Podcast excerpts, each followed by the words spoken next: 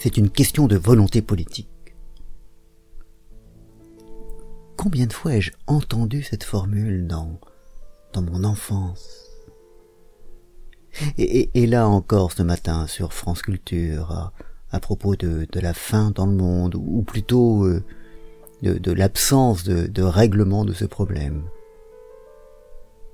L'idée c'est que c'est l'absence de volonté politique qui, qui fait que, que la faim dans le monde demeure, alors que, que si volonté politique il y avait, eh ben, ça serait résolu.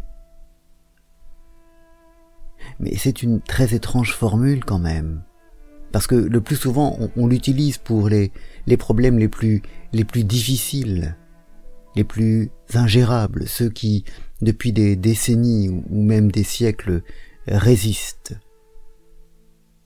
Et, on en parle comme si, en fait, euh, il n'y avait derrière que de la mauvaise volonté. Ce qui est peut-être le cas, mais, mais c'est tout de même bizarre que, que ce soit justement les problèmes les plus compliqués qui, qui soient désignés par cette formule-là.